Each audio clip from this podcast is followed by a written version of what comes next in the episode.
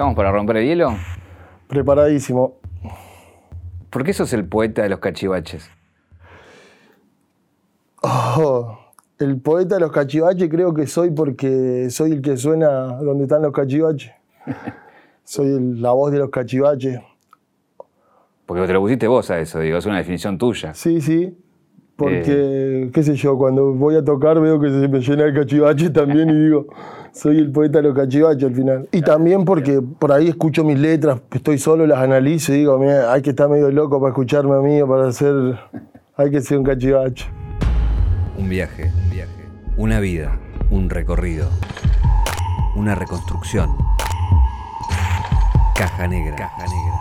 Todo queda registrado en la memoria.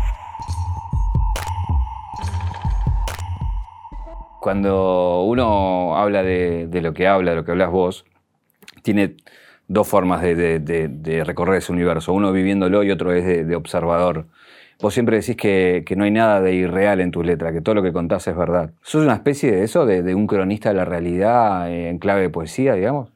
Y sí, yo creo que, en primer lugar, si yo dijera cosas que no son o, o faltaría la verdad con mis letras, te- tendría mucha gente que son los que principalmente me apoyan, que son mis hermanos, mi familia, que si yo estoy mintiendo me van a decir, che, pará, ¿qué estás diciendo, boludo? Estás hablando boludez, entonces así.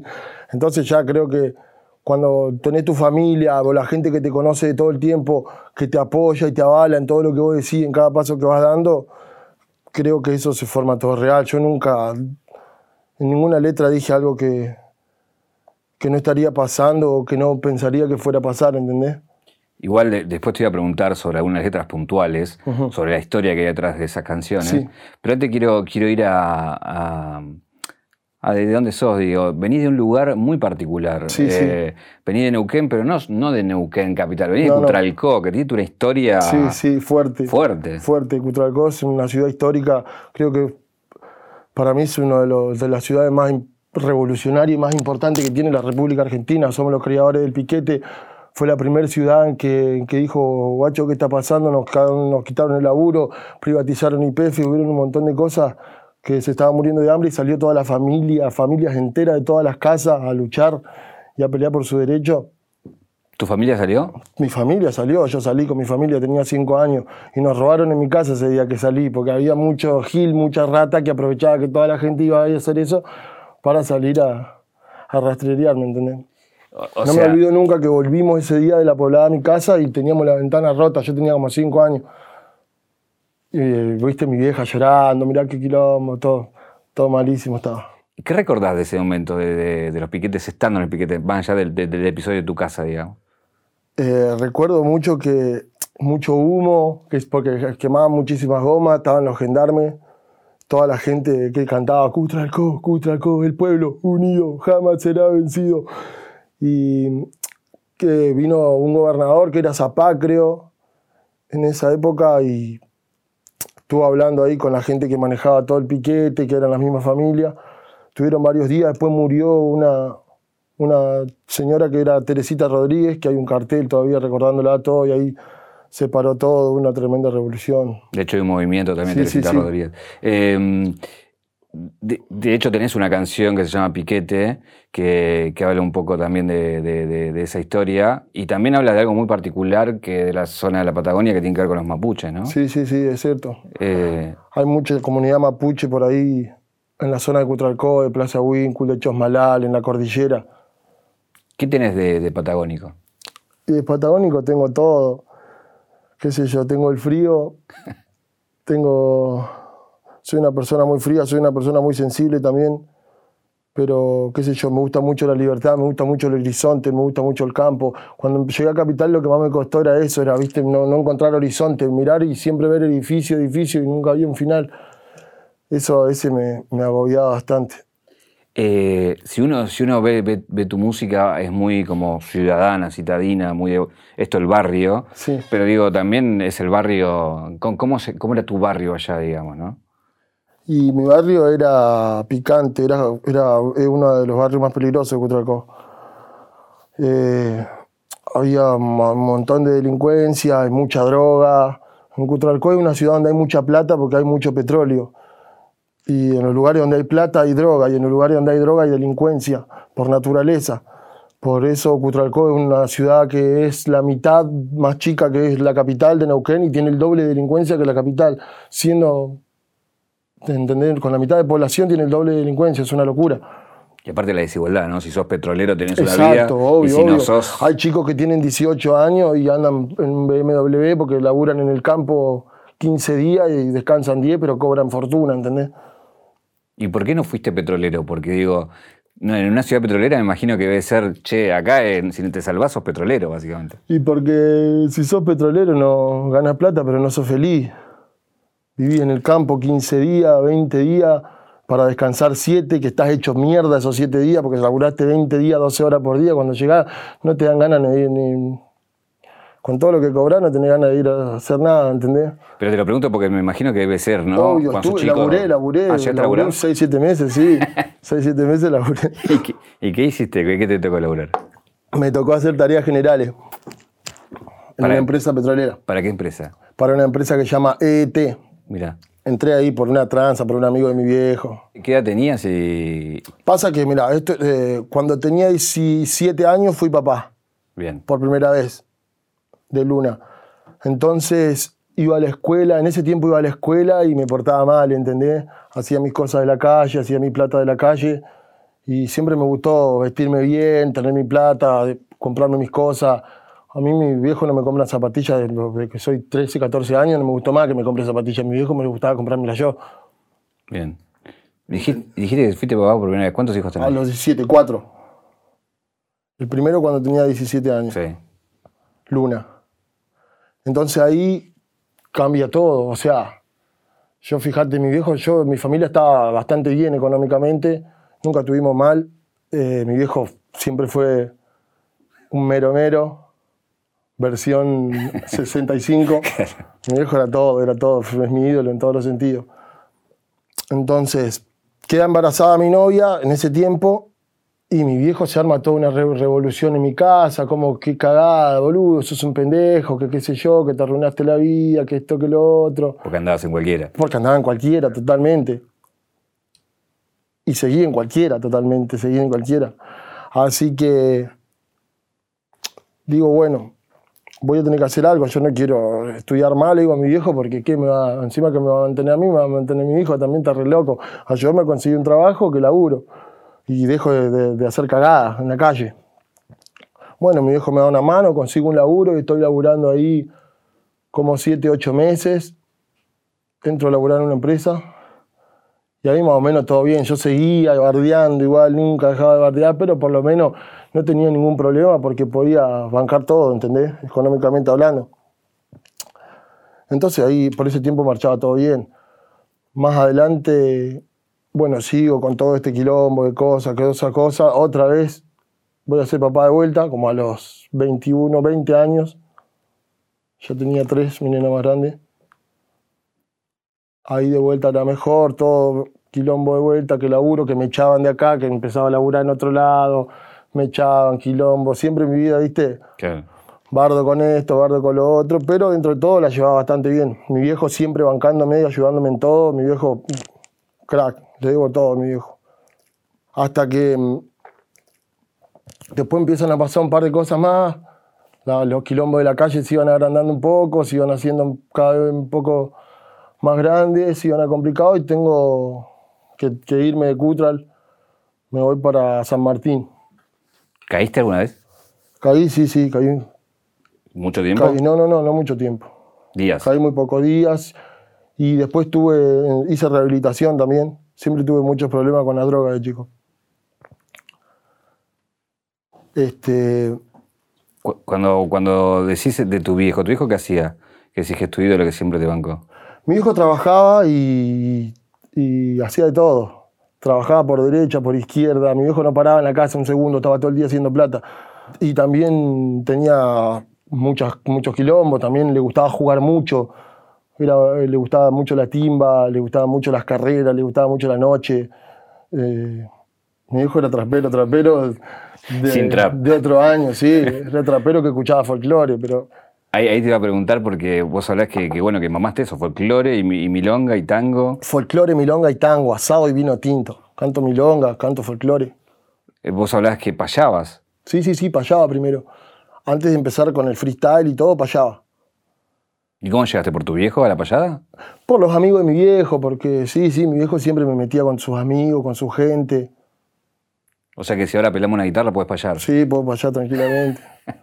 Bueno, pero hay una. Es muy loco eso, ¿no? Como lo- lo- los payadores son los raperos de. De otra época. De otra época, ¿no? Sí, sí, sí, sin lugar a dudas. ¿Cuándo- ¿Y cuándo empezás a, a cambiar? Decir, bueno, dejo el folclore, dejo. Bueno, eh, cuando, cuando quedo internado, un año o 11 meses, yo tenía 22 años, dos hijas, y en el tratamiento era, era un tratamiento sumamente estricto. No te dejaban ni siquiera hablar de, del pasado, ellos decían del pasado enfermo, ¿entendés? No podías hablar de, de la droga, no podías ni siquiera escuchar la música que escuchabas afuera porque te trasladaba, tenías que estar 100% metido en el tratamiento ayudando a tus compañeros. El primer tiempo fue un calvario. Yo los primeros meses era peor que, que ir a la cárcel, literal. Peor que estar preso era estar ahí. Porque de última estar preso podía fumar porro, qué sé yo, pelear, hacer algo. Acá no podía hacer nada, acá te tenía que portar bien. Ahí el que se porta mal lava los platos, es al revés. ¿Me entendés? Vos si vas de picante o de malo, listo, todo bien, te ponen una medida educativa y no te incomunican del resto. Cuando vos te incomunican del resto, nadie te puede hablar, ni vos podés hablar con nadie. ¿Sabés cuánto tiempo podés aguantar así? Tres horas, cuatro horas, te necesitas, el ser humano necesita estar en contacto todo el tiempo. Entonces, bueno, querés volver a estar en contacto, dale, tenés que lavar todos los platos y portarte bien. Si te portás mal, vas a estar incomunicado y nadie te habla como vos querés. Entonces el sistema te termina recuperando o te termina echando. El sistema ya lo usan en todos los centros de rehabilitación del mundo, o, no, o en el 90%. ¿Y te sirvió? Nunca dejé de consumir, pero me sirvió un montón. Ahí adentro empecé a escribir, hice mis primeras letras porque no podía escuchar la música que, an- que escuchaba antes, pero podía escribir lo que yo quiera. Entonces me sentaba y escribía, escribía. No escribía rimas, pero empecé a escribir cosas, ¿viste? De lo que me pasaba. ¿Y, qué- y ahí es donde empe- empezás a rapear o cuando, cuando Ahí salís? empiezo a escribir, a escribir. Cuando tengo 11 meses de tratamiento, eh, me llaman por teléfono un día al tratamiento. eh, los operadores del lugar, medios, medios asustados, ¿viste? Yo veo la cara media rara ya y me dicen que mi viejo tuvo un accidente grave y que tengo que viajar para Cutralcó. Y cuando me dijo así, yo pero en el instante dije, mi viejo se murió, ¿viste? Pero en el acto. Y cargamos todas las cosas y nos fuimos al toque y, y el chabón que me llevaba sabía que mi viejo había muerto, pero no me lo quería decir. Me decía, tuvo un accidente grave, está grave, qué sé yo. Yo le decía, está muerto, no me venga a mentir. Cuando llegamos a Cutral, a mi casa, estaba mi casa llena, en la vereda estaba lleno, pero tipo 150 personas en la vereda, en la calle, todo hecho mierda. Se había muerto mi papá. No, fue el, fue el golpe más duro que tuve en mi vida creo que fue el, el momento en el que algo pasa porque yo ahí no sabía si abandonar el tratamiento, quedarme con mi vieja y mi hermano que habían quedado solos. ¿Me entendés? Era, mi viejo también me ayudaba con mis nenas. Yo había perdido todo en un, en un segundo. Era todo lo que tenía él. Claro, era tu sostén. Era mi sostén, pero en, en todos los sentidos. Sí. Entonces vuelvo al tratamiento, quedo un mes en tratamiento, un mes y medio, aguanto dos y lo quiero abandonar, lo decido abandonar, vuelvo con mi, con mi vieja, con mi hermano, que también habíamos quedado casi en la nada, porque mi viejo ¿viste? era un tipo que hacía tantas cosas por izquierda que, que no, no, no la, no la tenía al tanto de nada, a mi familia, a mí, a nadie, a mi vieja, a nadie, no sabíamos casi nada, había muy pocas personas que sabían lo que él hacía bien y yo sé que hay muchas cosas que él tenía que se perdieron y, Claro, que no sabías dónde y estaba. que no sabíamos dónde estaba, ni tampoco era el momento para salir a reclamar nada, ni a... Entonces, me vuelvo, quedo con mi vieja, mi hermano, estoy re bien un tiempo, viste, Ah, con mis nenas ahí, qué sé yo, pero no, no encontraba la forma de generar eh, buena guita, viste, porque nunca, qué sé yo, yo no, con lo que podía laburar ya no, no, no tenía a mi viejo, con la, quería laburar por derecha y me recostaba hacer buena plata. Entonces vuelvo a delinquir, me pongo a hacer cagada de vuelta, ¿viste? Me junto de otro amigo de antes, me pongo peor que lo que era cuando me fui a internar. Pero tres veces peor. Ya con el dolor de tu viejo. Ya con el dolor de mi viejo andaba que no me importaba nada, pero literal no me importaba nada. Me mandaba vueltas olímpicas de 15 cagadas por día y volvía a mi casa. Si ganaba, ganaba. ¿Me entendés? Jugaba a todo ritmo, pero de verdad. Y ahí mi hermano en ese tiempo me empieza a mostrar las batallas de freestyle y me empieza a, mostrar eso, que él se estaba reenganchando con eso, ¿viste? Mirando batallas de freestyle y todo eso. Y empezamos a boludear en casa, a tirar freestyle boludeando, boludeando, ¿entendés? Y me doy cuenta de a poco que se me hizo muy fácil aprender a hacerlo. Yo me puse a practicar y a los 3, 4 días ya tiraba una pista, me la rapeaba entera. Me trababa dos o tres veces, pero te la rapeaba. Freestyleando, ¿entendés? Y había empezado a nada. Y empecé, empecé, empecé todo el día, andaba todo el día de gira y todo el día rapeando. Tres, cuatro, cinco, seis días sin dormir, rapeando. Los cinco o seis días sin dormir, rapeando, rapeando, rapeando, rapeando, rapeando, rapeando, rapeando. Íbamos a tirar freestyle allá, íbamos a otro lugar, íbamos para allá, hacía cagada con este, volvía haciendo cagada. Venía en la camioneta con todas las cosas que atrás tirando freestyle, con la pista puesta. Eh, eh, ahí lo, que te quería preguntar antes de pasar a, cómo la música te va sacando esa vida, eh, antes de abandonarla, un poco uno está jugando con la muerte todo el tiempo. todo el tiempo, todo el tiempo. Yo digo que, que a la muerte la desafíe tantas veces que no, no, no, qué sé yo, yo creo que hasta ella me tiene miedo ahora. ¿Y por qué pensás que lo hacías hoy? Creo que lo hacía por, muchas veces por dolor, obvio que por dolor. Nosotros salimos del sufrimiento, ¿no? No hay victoria sin derrota y yo ya perdí, madre poca. o sea, solo puedo ganar. Eh, eh, eh, es justamente el no tener es, es, un sufrimiento, digamos. Obvio, es un sufrimiento bárbaro. Y cuando vos sabés que tenés tanto para dar, yo por dentro sabía todo lo que tenía para dar, lo supe siempre, desde que era chiquito. Nunca dudé de mis capacidades. ¿Pero sabías que era la música?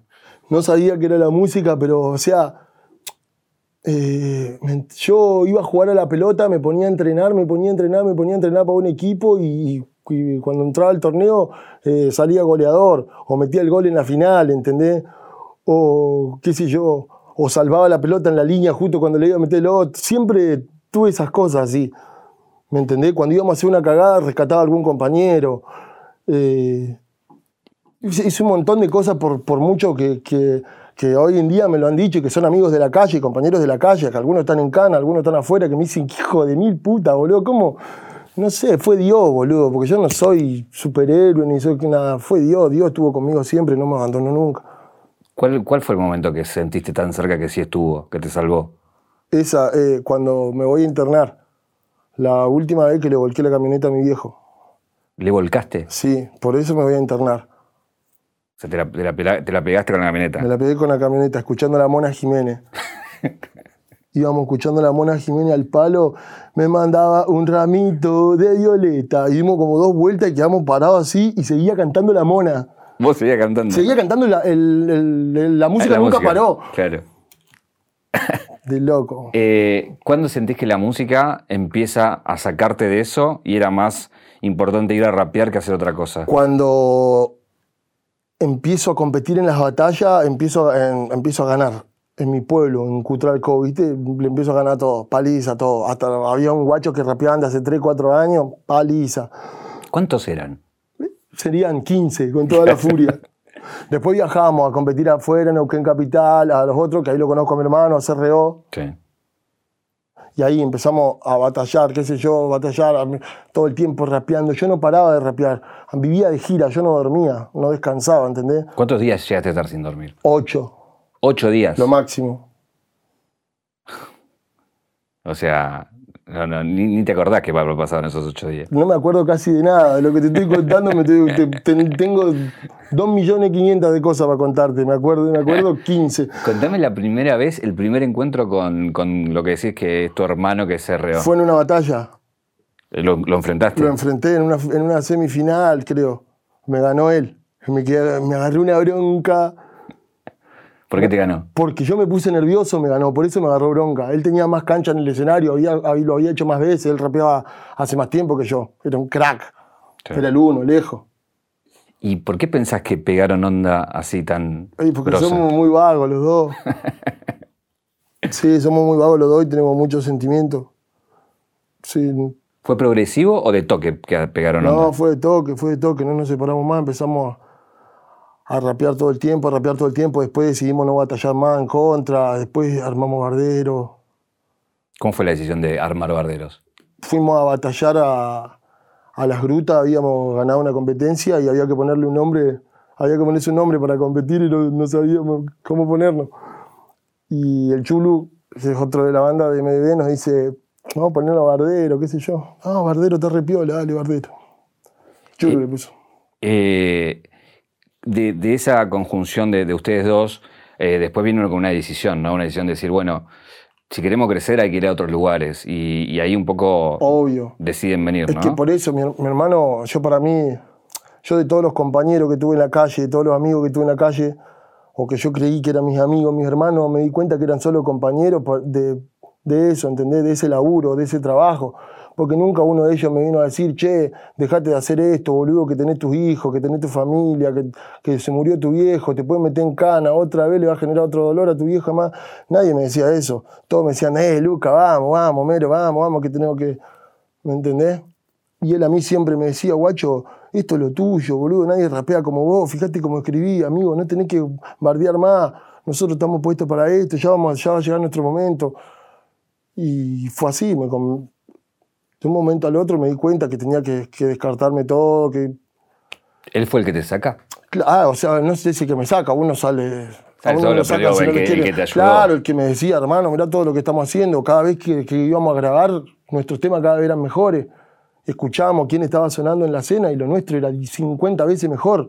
Era incomparable, ¿entendés? La diferencia era grandísima, como la sigue siendo. Recién hablabas de, de- de Dios y en tus letras están muy presentes siempre, tanto Dios como el diablo. Obvio. Eh, preguntarte cuándo viste al diablo de cerca, digo, así como contabas cuándo viste a Dios, porque imagino que lo habrás visto también. Sí, obvio, ¿cómo no lo voy a ver? Lo veo todo el tiempo. Tengo acá el diablo y acá yo. Este me dice, dale, mero, vamos a portarnos mal. Y este me dice, no, boludo, que tenés mucho por hacer, todavía tenés mucho por vivir. ¿Y quién gana? Y de lunes a viernes gana Dios, boludo. Te lo digo, de lunes a viernes gana Dios. Este los sábados es imbatible. ¿Qué querés que te diga? ¿Cuándo, cuándo deciden eh, venir eh, y decir, bueno, listo, nos vamos? Decidimos cuando, bueno, nos empiezan a, empezamos a tener los primeros shows, nos contratan en Buenos Aires, tenemos el primer show terrible, después nos contratan de Rosario, de Mar del Plata y Córdoba, y siempre nos decían, no, pero de si están de Neuquén, viste, se me achicaban con el precio para pagarme el caché porque éramos allá, porque le salía mucho el pasaje. Digo, amigo, nos tenemos que ir a Buenos Aires, si, si vivimos en Buenos Aires tocamos todos los sábados. Y bueno, nos vinimos a Buenos Aires y empezamos a tocar. Primero nos recostó, hubo mucha gente que nos hizo el aguante acá, que si le tengo que agradecer uno por uno, no para más, pero toda la gente sabe quiénes son, que hoy en día estamos siempre con ellos, nos ayudaron en todo. ¿Qué sentiste cuando ganaste tu primera plata con la música? Porque es distinto. Sí, sentí eso, sentí que era re poca, ¿viste? La primera vez digo, boludo, esto al final, digo, me conviene seguir haciendo lo otro, le digo, hermano, toda la vida. Sí, pero esperá, dice, esperá. Recién arrancamos. Recién arrancamos, pero bueno, eh, es muy diferente, sí, sí, antes como que antes no importaba, la plata la derrochaba y no importaba. Si se, ahora cada pesito que se gana se valora, se disfruta, se cuida, se invierte. Eh, digo, tu- la irrupción de ustedes acá eh, de alguna manera viene a, a demostrar que no solamente era Buenos Aires o era Parque Rivadavia o era todo lo que estaba pasando acá, sino que de alguna manera distintas plazas del país iban eh, también trayendo su rap, ¿no? Y ustedes también traen como o- otra historia, digamos, Sí, ¿no? trajimos otro mambo. Le trajimos un mambo diferente al rap que había acá, que encima estaban como rapeando todos igual en esa época, ¿viste? Por todo este tipo de batallas que habían y todas esas cosas, ¿viste? Que estaban todos con esto de la rima, yo te tengo que decir. Y nosotros, ¿viste? El flow porteño decíamos, nos cagábamos de risa. ¿Por no qué? lo podíamos escuchar. ¿Por qué no voy a escuchar? Sí, Me parecía muy malo. Mira, Salvo dos o tres. El resto me parecía muy malo. Cuando vos llegás, te, te llevan a la cancha de Lanús y te haces hincha de Lanús. Cuando llego, me, me llevan a la cancha de Lanús, me hablan los pibes de la barra de Lanús, los pibes de la 14 que escuchaban Bardero, yo me vuelvo loco. Me dice, está en Palermo, lo vamos a buscar, qué sé yo. Nos pasan a buscar y nos vamos de joda con ellos. Y nos dicen, ¿de qué cuadros son? Yo le digo de River. Y vos le dicen a mi hermano de Boca. Y si fueron a la cancha, No. Ah, entonces no son de nadie. Dice, uno hincha del que va a la cancha. Dice, yo te voy a llevar a la cancha de la luz y va a ver cómo te hace hincha la luz. Y fui a la cancha de la luz y me enamoré. Dije, esto es lo más grande que hay. Esto Ahí- es tan loco. Ahí tenés una canción que le hiciste, ¿no? Sí, sí. Tengo una canción, lo mismo de siempre.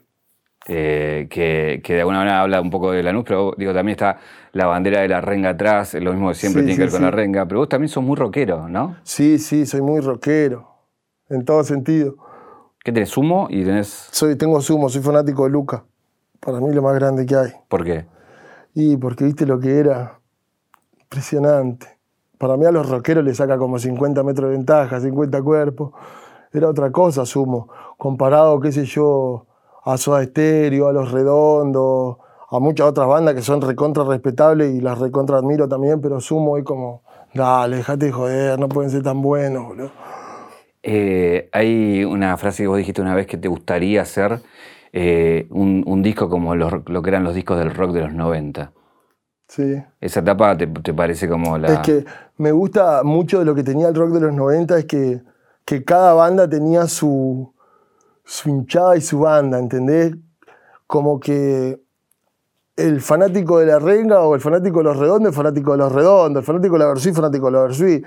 Que hoy en día creo que lo que pasa acá en la escena no es eso. Hoy en día el fanático de Pepito es fanático de, de Menganito y de Sutanito también, no es solamente fanático de uno solo que a veces pasa, por ejemplo, yo creo que es lo que más le valoro a mi público. Yo creo que el que es fanático de Homer, el mero mero, por ahí no es fanático de alguna de estas otras figuras que aparecen en la escena. Porque contradice mucho, ¿no? Ahí también dijiste una frase que, el, que dijiste, el rock murió acá cuando al Piti lo metieron adentro. Obvio, ese era el último rockero que quedaba, papá.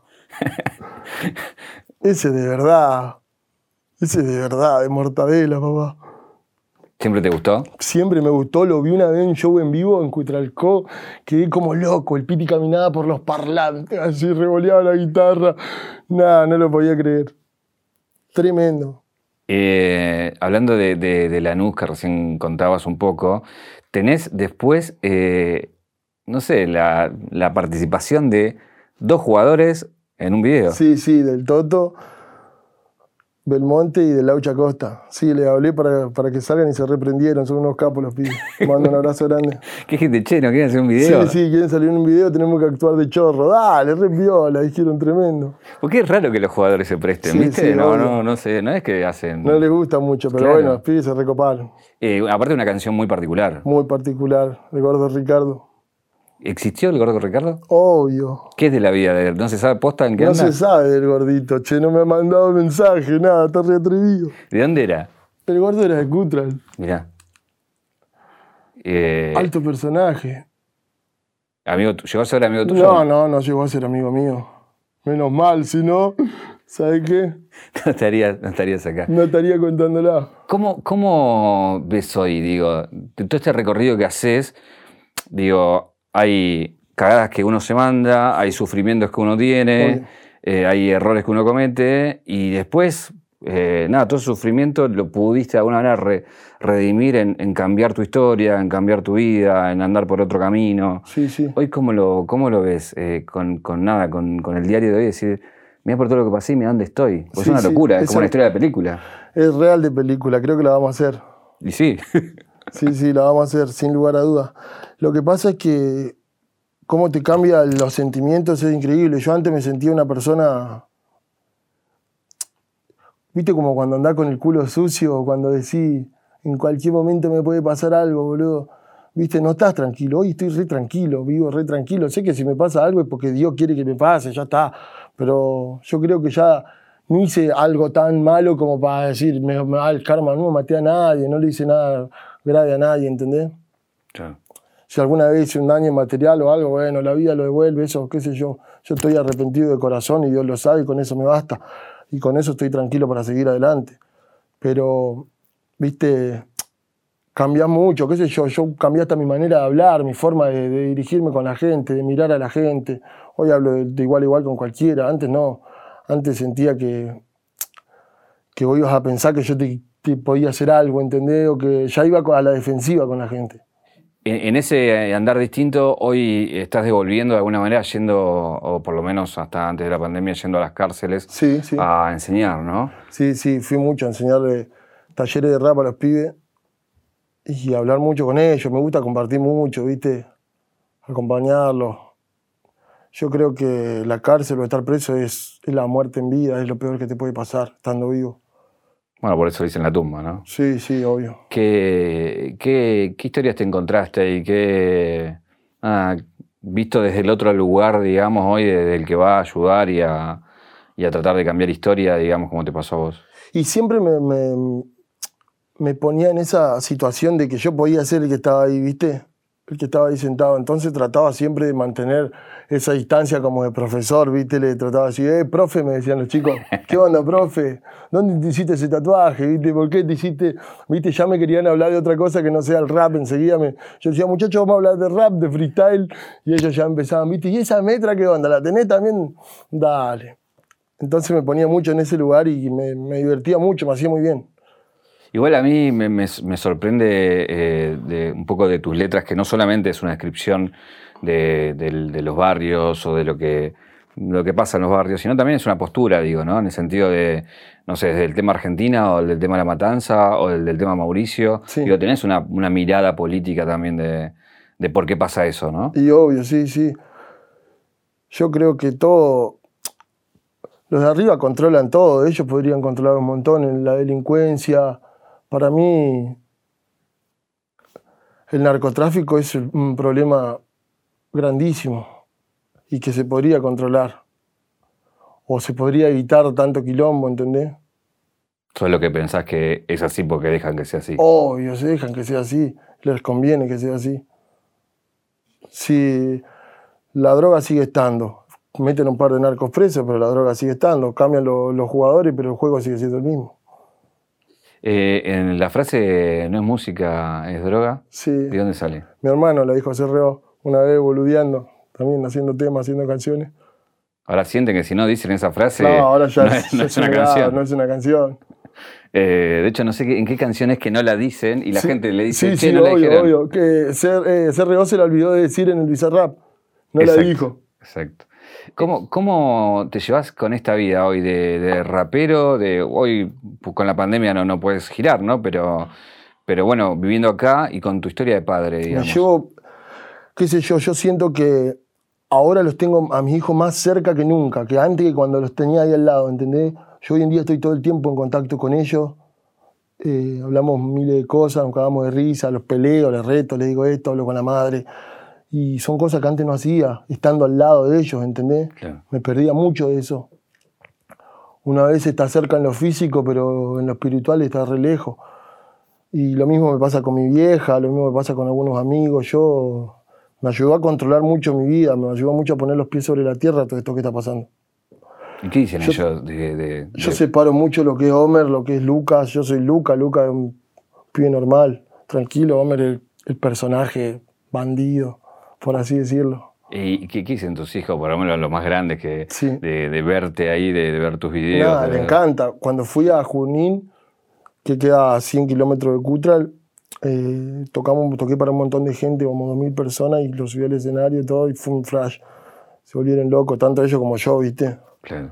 Y nada, yo trato siempre de estar fuerte, de mantenerme fuerte, pues soy por ahí bastante maricón, un poco también, y, y nada. Tra- Tengo que tratar de mostrarme fuerte, no va a ver la gente al mero mero llorando ahí y dice, pará, ya toda la mierda, boludo. Tanto tatuaje, ¿no? claro, Tanto- tanto tatuaje, tanta letra, me venía a mariconear ahora. Eh, bueno, también hay otro hermano que, que es el real que tenés, que, Sí. que, que- está también con vos, ¿no? Troca, sí, sí, que Troca. Troca. eh, Capo. eso, te iba a preguntar, ¿cómo lo ves a nivel artístico? Y, y digo, más allá de que sos un hermano que artísticamente le debe aconsejar, ¿cómo le aconseja, digo, cómo, cómo lo vas llevando como hermano mayor, digamos, ¿no? Es que nos aconsejamos mucho entre los dos, entre todos mis hermanos, siempre somos muy críticos con la, nuestro- la música, ¿viste? No es que me festejan todos los tiros, la, nada, me ven, me- cuando me tienen que festejar me festeja, cuando, cuando me tienen que decir, che, esta cambiale, esta no me gustó, y, al revés, lo mismo también. Él es uno de mis raperos preferidos y lo sabe. Eh, la MDB, todos los pibes, es increíble. Es increíble. Frankie, Chulu, Senfe, bueno, Troca. Estoy bendecido, estoy agradecido con Dios por los hermanos que tengo, por el equipo que tengo. Eh, al, principio decías que cuando eras chiquito sabías que, estabas para algo, si que no sabías muy bien para qué, ponía el ejemplo del fútbol o otras cosas que hacía. Hoy ya más grande y ya con, e, con, esta carrera y con este resultado de que, de que estás todo el tiempo haciendo música y, y nada, eh, grabando y publicando. Eh, hoy, si te pregunto, bueno, de acá para adelante, ¿qué? Ya está, ya sabes qué es la música, ya sabes qué es el rap, ya sabes que que es esta tu historia. Eh, ¿Cuál es el sueño de, de, Homero? Y nada, me gusta mucho actuar, ¿viste? Me encanta actuar. De chico, de que iba a la escuela primaria, siempre decían, ¿quién quiere actuar? Y yo levantaba la mano, ya dale, Luca, no, ya actuaste tres veces, boludo, deja actuar a tu compañero, boludo. Pará, ¿de qué actuaste? Actué de todo, de Negrito Candombero, de, de, San Martín, de Belgrano. Ah, llegaste a papeles principales. Sí, sí, llegué a papeles principales y todo siempre me tiraba a lo alto, ¿viste? No, no te agarraba cualquier chiquitaje. Bueno, estás, estás por estrenar una película, ¿no? Estoy por estrenar una película. ¿Que sos protagonista? Soy protagonista, sí. No se puede contar mucho no porque se puede contar mucho, pero es con todos los chicos de la escena, tiene que ver con mucho del rap. Con ¿Quiénes están? Una historia de barrio. Está Trueno, Coscu, está Valesa, está Rayo. ¿Quién más? Está el Peque. ¿Ya te viste? Esteban Elaz. Eh, me vi en algunas escenitas que, que grabamos ahí, me encantaban, sí, sí. me gusta más como actúo que como rapeo. Hoy está complicado eh, verse en un cine porque los cines todavía no, no, abren, eh, depende cuando vean esto, pero ¿qué pensás que te va a pasar cuando te veas en una pantalla grande? Y voy a flashear mucho porque soy tuerto encima en la película. Entonces eso ya me cambia un poco. ¿Sos mejor actor que rapero? Para mí sí. ¿Por qué? Y porque, no sé, si tengo que reírme me río, si tengo que llorar lloro, me enojo, puteo. Sí, me meto mucho en el papel. ¿La película de tu vida la harías vos? La película de mi vida la haría yo y la haría compartida, ¿me entendés? Pondría en la parte de, nene a un nene. A mí me haría en esta parte. En la parte forra. ¿Qué tienes de Homero? Hombre, no sé, que cuando era chiquito, que era gordito, cabezón, uno de los pibes ahí del barrio me puso Homero. Y después cuando hubo que ponerme un nombre de rapero, cuando llegué una vez, me tenía que poner nombre de rapero, dije, me voy a poner Homer.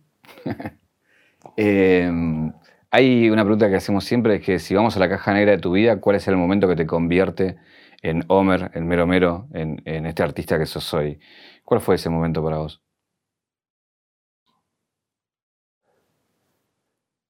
Y creo que cuando se me va mi viejo, creo que cuando se me va mi viejo, yo salgo a todo nada, ¿entendés? Salgo con los tapones de punta a, matar o morir, pero de verdad.